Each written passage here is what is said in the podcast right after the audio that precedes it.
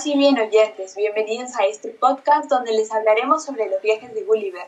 Les contaremos un poco sobre cómo hicimos esta reseña y luego hablaremos de la reseña en sí. No se olviden de relajarse y disfrutar. Primero que nada deberíamos aclarar, Nicole, qué es lo que es una reseña. Bueno, una reseña es un texto que resume una opinión y o un comentario de corta extensión. En nuestro caso, Nicole y yo realizamos una reseña acerca de la obra de Jonathan Swift titulada Los viajes de Gulliver, pero se puede reseñar desde una obra literaria o una noticia de periódico hasta una obra de arte o una canción.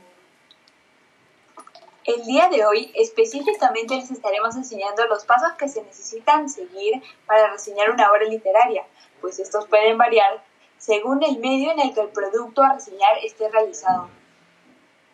El cual tienes que tener muy claro, pues queremos que la información que demos sea directa y concisa para no estar vagando en temas que no es necesario tocar.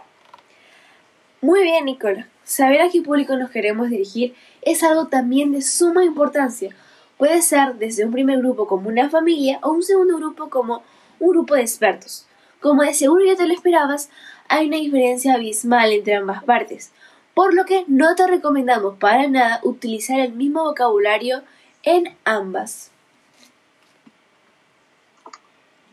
Para el primer ejemplo, no sería necesario utilizar tantos tecnicismos como con una persona que sí conoce mucho del tema, pues el objetivo es que se pueda entender lo que se está reseñando para el público objetivo. Mientras que para el segundo grupo probablemente se necesite tener un esgrimismo verbal más alto y tienes que mejorar tu formalidad. Bueno, Nicole, el segundo paso para la realización de una reseña es leer el libro. Es fundamental conocer el contenido del que vamos a hablar, ya que es el pilar principal para poder empezar a reseñar. Pero no solo tenemos que leerlo por el afán de cumplir, sino tenemos que comprenderlo en su totalidad para tener dominio del tema.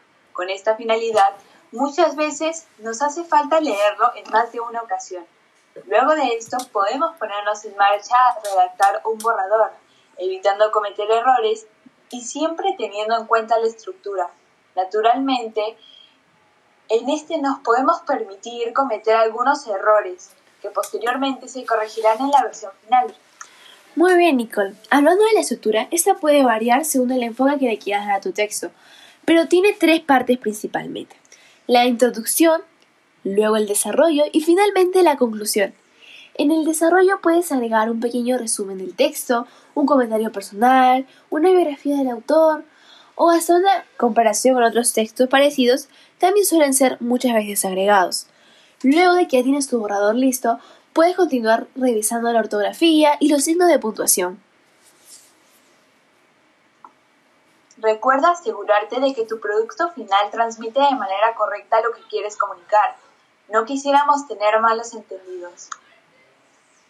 Bueno, después de esa más que útil introducción, continuemos a hablar acerca de por qué estamos aquí.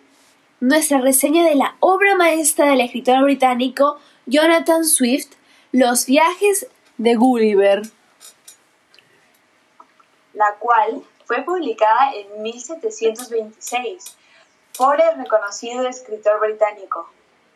Sus relatos de aventura y fantasía fueron originalmente publicados bajo una, infinidad de seudónimos, tales como Newell Gulliver, Isaac o M.B. Dropier, entre muchos otros, nombres que después se volverían los de los personajes principales de sus obras.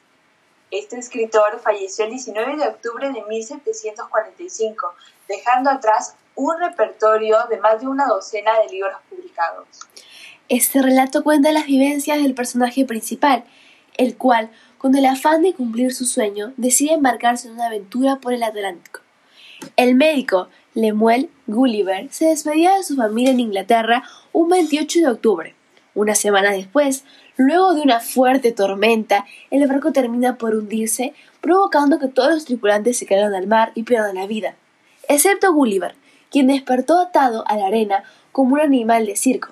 se encontraba en la isla de los liliputenses, criaturas físicamente parecidas a los humanos, pero no más altos que un pulgar. Gulliver fue considerado un intruso y un enviado de la isla enemiga, pero con el tiempo se volvió amigo del gobernador de Lilliput y terminó resolviendo los desacuerdos políticos entre estas dos naciones. Un tiempo después, Gulliver vuelve a ser contratado como médico a bordo. Durante un viaje, el navío es atacado por piratas. Con esfuerzo logra salvarse al llegar a una isla rocosa y abandonada, donde la nave espacial con forma de isla lo rescataba. A bordo hay personas que parecen extrañas divinidades cuyos sirvientes lo golpean repetidamente con una especie de sonajero para, devolverse, para devolverlos a la realidad.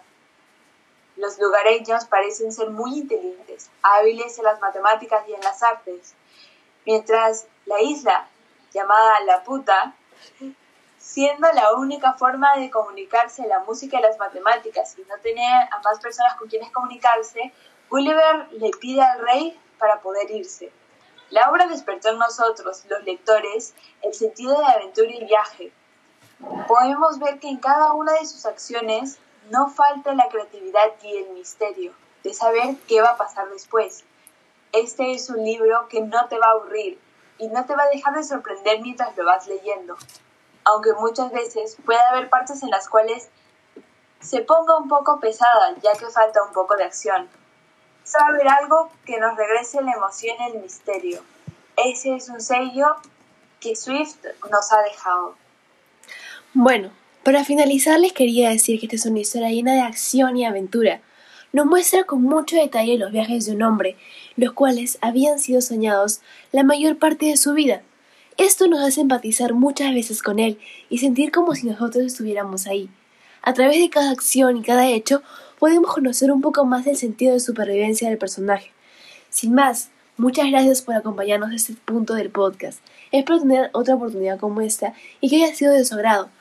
Aquí nos despedimos mi compañera Nicole y yo. Muchas gracias y... Muchas gracias y paz bien.